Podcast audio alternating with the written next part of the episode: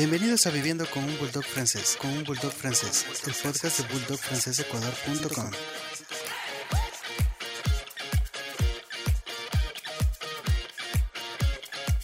Bienvenidos, el día de hoy nos acompaña Alejandra Gando, ella es eh, propietaria de un Bulldog francés y es la primera invitada de este podcast Viviendo con un Bulldog francés para que nos cuente desde su experiencia cómo es vivir con un Bulldog francés.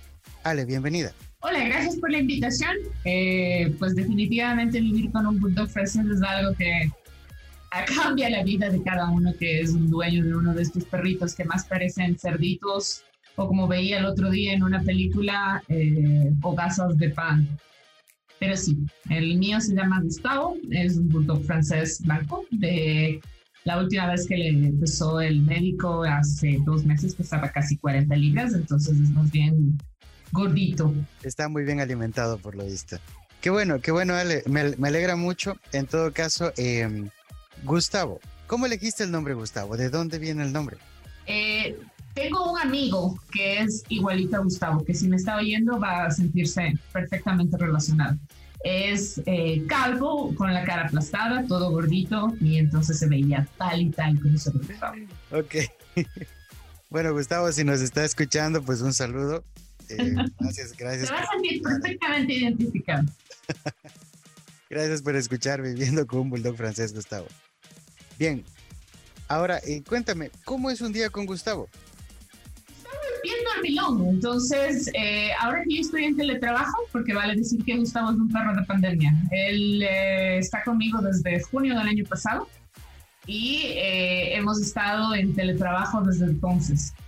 Él se levanta, me toca hacerle levantar porque dormimos en la misma cama. Ya sé que hay todo el debate ahí si debería dormir contigo o debería dormir en otro lado, pero yo en mi cama. Eh, salimos y de ahí gran parte de la mañana, mientras yo estoy en reuniones y trabajando, la pasa a dormir, lo cual es una maravilla porque entonces puedo, puedo trabajar sin problema. A mediodía se levanta y tiene su hora de juego eh, y de ahí por la tarde pues también sigue dormiendo hasta como las seis que se levanta con un eh, se levanta a arrasar con todo lo que tiene en el plato de comida. Y de ahí vuelve y duerme. Yo creo que duerme como 18 horas del día eh, pero creo que necesita como esa cantidad de, dormida para mantener sus músculos. Ok, ok. definitivamente, pues es, es, un, es un perro de compañía, no exige demasiado, pero... No, o sea, es un perro completamente de compañía. Antes de este, eh, este es mi primer perro eh, que es únicamente mío. Ok. Antes que este tenía un perro de mi hermana, que era un Jack Russell Terrier. Y claro, esa perrita sí estaba completamente loca y entonces exigía un montón de ejercicio físico y tenías que sacarle Trainer relampagué. Gustavo está más bien más contento de estar dormido en el sillón que de estar paseando afuera. Buenísimo, buenísimo porque sin duda eso estando en teletrabajo no te genera la dependencia de, de dejar parado todo lo que estás haciendo para llevarle de paseo. Qué bueno. Eso es interesante porque además un dato es que una vez que empezó todo esto de la cuarentena, más o menos hablamos de 16 de marzo de 2020, en la cuenta de Instagram, arroba bulldogfrancesc, empezaron a llegar muchas, muchas solicitudes, muchas consultas, todos querían un bulldog francés. Eh, siento yo que lo vieron como una oportunidad, dijeron, bueno, ahora no, ahora que voy a pasar en casa, es buen momento como para tener una mascota. Y créeme que la cantidad de mensajes se dispararon, todos querían saber dónde conseguir un bulldog francés. Y pues eh, la verdad es que em, no ha parado esa curva, pues no, bueno, no te digo que tiene la misma intensidad, pero pues eh, sigue, sigue habiendo la demanda. Y es que además eh, decía en el episodio anterior que un bulldog francés es tan gracioso porque o te lo quedas viendo y siempre hace alguna gracia que eso hace también que haya crecido su popularidad en Internet. Y quizá eso hace que la gente quiera un bulldog francés. Entonces, me nace otra pregunta. Tú tienes muchas fotos de tu friendship. ¿Cómo lo logras? ¿Cómo haces para que no se, eh, no se esté moviendo, para que no esté correteando por todo lado y puedas obtener esa foto preciosa que no sueles compartir? No lo sé, en realidad creo que Gustavo tiene alma de modelo. O sea, en otra vida debe haber sido modelo de revista. tiene esa onda de que se queda sentado, pensativo, todo ahí. Lo que tú decías de esta cara que tienen los bulldogs, tienen una cara, los bulldog franceses tienen una cara que eh, no es lo que uno está usualmente pensando en un perro o esperando en un perro. Cuando recién llegó eh, Gustavo a nuestras casas, mi madre decía que claro que no, no entiende la cara que tiene, o sea, no, no es la cara que uno está esperando de un perro con un hocico largo y todo. Pero eso le permite tener unas, unas facciones y unas reacciones que son más bien humanas, digo yo. Lo que hace que las fotografías que uno le toma son chistosísimas. Eh, pero sí te digo, Gustavo tiene alma de modelo. El otro día también leía eh, que tienen, que tienen, que los, que los bulldog franceses tienen esta capacidad como de sentarse, como que son tan de compañía que se sientan eh, pensativos y se sientan eh, sin hacer mucho, lo que te permite, lo que te permite tomarles las fotografías, jugar con ellos. Hay un montón de gente que les pone disfraces, sombreros, etcétera, etcétera. Todavía no he hecho eso, Gustavo, y creo que me lo agradece de alguna manera. Excelente. Sí, la verdad es que, bueno, las fotos que nos has compartido pues son, son muy bonitas. Eh, de hecho, bueno, pues si tiene el, don este de posar frente a la cámara, quizá pues va, llegando, va a llegar el momento en el que puedas colaborar con alguna marca. Pero ¿estarías abierta a que en algún momento eh, Gustavo pueda posar para una marca comercial de accesorios para perros? Yo creo que Gustavo lo disfrutaría más que... es un perro, yo creo que esto es de todos los bulldog franceses, pero vale decir que es mi primer bulldog francés. Eh, son perros que les encanta la atención, ser el centro del centro de la historia. Entonces, yo creo que él estaría muy emocionado de que haya alguien que le esté poniendo toda la toda la todo el lente en él. Entonces, yo creo que él lo disfrutaría más de lo que lo disfrutarían las gente las marcas. Definitivamente. Bueno, si alguna marca nos está escuchando y está interesada, pues Gustavo estaría dispuesto a posar para ustedes.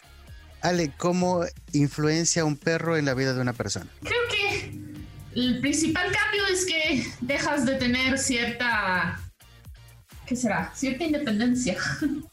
ya no puedes salir de, viaje, ya no puedes salir de coger tus cosas y irte. Son, son animalitos, son cosas vivas que necesitan tu cuidado y que tienes que asegurar que, que tengan acceso, que hay alguien que les esté cuidando y todo.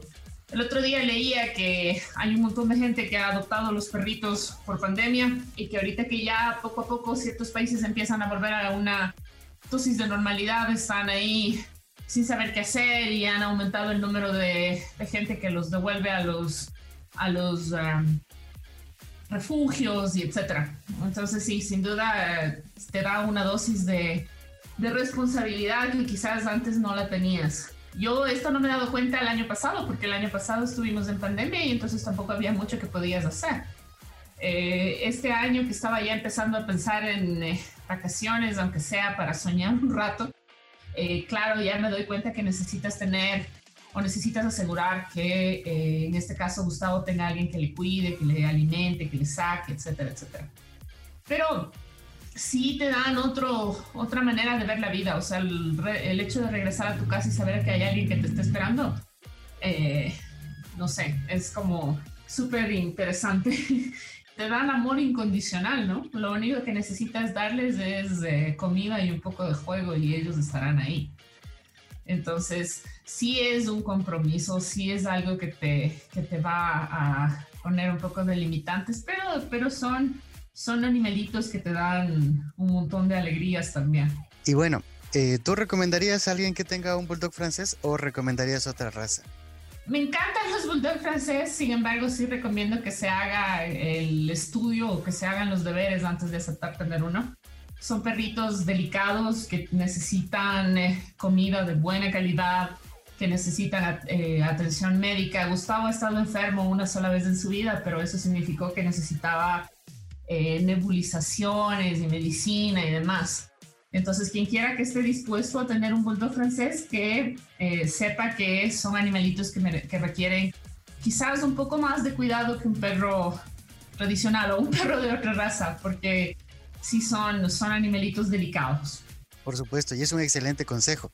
¿Estarías dispuesta a contarnos un poquito sobre ese, el procedimiento que tuviste con tema de la de las nebulizaciones, eh, ¿a, qué se debió? ¿Cuál fue el, el, diagnóstico del veterinario? El diagnóstico del veterinario fue que tenía un, eh, principio de bronquitis. Eh, él explicaba, en realidad es una isla, él explicaba que como son perros que tienen el pasaje nasal o la distancia entre la nariz y los pulmones es menor que la que tiene cualquier, cualquier perro que tiene el hocico más largo, tienden a dejar pasar bacterias hacia los pulmones lo que les genera bronquitis y demás. Entonces estaba súper congestionado, sonaba como, como los niños ahí cuando están con una gripe feroz. Entonces no podía respirar bien. Y eh, fue necesario hacerle las nebulizaciones con, con un nebulizador de los que utilizan los humanos sin ningún problema. Se portó muy bien, él ya sabía que tenía que, que ir, entonces iba y resignado bajaba la cabeza y se dejaba poner el, el nebulizador. Pero, pero sí son perros, estos perros que tienen la nariz, la nariz aplastada son principalmente propensos a ese tipo de infecciones. Entonces, sí es algo que uno tiene que tomar en cuenta, ¿no? O sea, por eso digo, antes de aceptar eh, los perritos, o porque, porque tú decías bien, ¿no? Se ponen de moda y todo está en Instagram y demás. Eh, saber que sí son perritos que van a requerir un poco más de trabajo, de cuidado y que por ende van a ser más caros también que un perro de cualquier otra raza. Financieramente entiendo que también eh, supone un, un, gasto adicional, ¿no? O sea, de no tener un perro a tener, evidentemente hay, un, hay una diferencia, pero el bulldog francés genera este tipo de gastos imprevistos, eh, enfermedades con las que ya sabes que, que vas a tener que lidiar en algún momento de la vida, pero nos contabas por interno que tú contrataste un seguro para Gustavo. ¿Cómo funciona esto? ¿De dónde viene la idea? Eh, a ver, cuando, cuando Gustavo vino en junio del año pasado, eh, a pesar de que yo digo acá que hay que hacer el deber antes de aceptar el perrito, yo no hice los mis deberes antes de aceptar el perrito.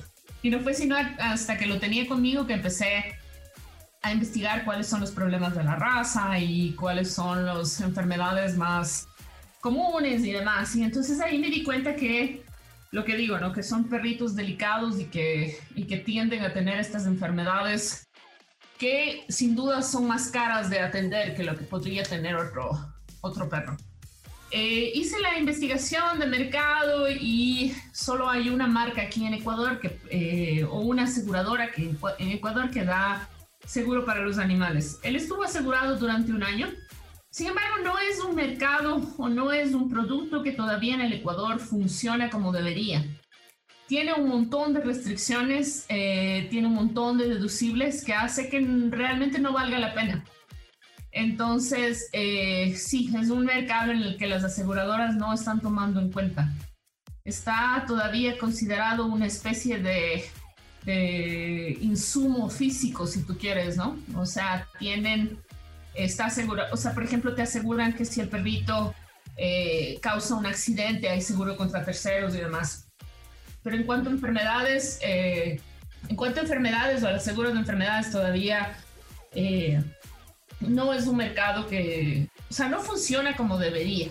Correcto, claro, es que si, si el, el seguro, por el contrario, lo que hace es beneficiar a un tercero, pues no hace mucho sentido, ¿no? Es que no los entienden como perros, ¿no? O sea, esto, esto funciona en los Estados Unidos, funciona muy bien. Entonces tú tienes el seguro para tus animales y eh, en especial para estas razas que son que tienden tanta, que tienden a tener estos problemas de salud que pueden resultar costosos. Entonces están cubiertos casi casi como un miembro más de familia, ¿no? Entonces sabes que si se va a enfermar, pues está cubierto para ir al hospital o lo que sea. Pero no, ese no es el caso acá. Entonces este año ya no renové el seguro. Ok. Bueno, pues en todo caso, em, justamente el, podcast trata de, compartir esas experiencias que ya tenemos quienes nos damos el lujo de vivir con un bulldog francés. Y, y esto pues nos puede ayudar mucho a que si hay alguien que nos está escuchando y está interesado en contratar un seguro, pues actualmente esto es eh, un poco de contexto de, de lo que cubriría un seguro no funciona aún al 100%, pero pues cada quien saque sus propias conclusiones. Ale, finalmente, me decías que Gustavo es el perro menos perro que has conocido. ¿A qué se debe? Sin duda, o sea, gran parte de, lo que te digo es la cara que tiene. O sea, yo digo que las expresiones que tiene el bulldog francés es de todo menos de perro. Eh, puedo jurar que varias veces que he estado, porque claro, he sido yo la que le he educado, eh, pongo las normas, las reglas. Cuando él está con mi hermana, eh, pues ahí echa la, educación por la ventana, hace lo que quiere, mi hermana le permite que haga lo que, el perrito quiera.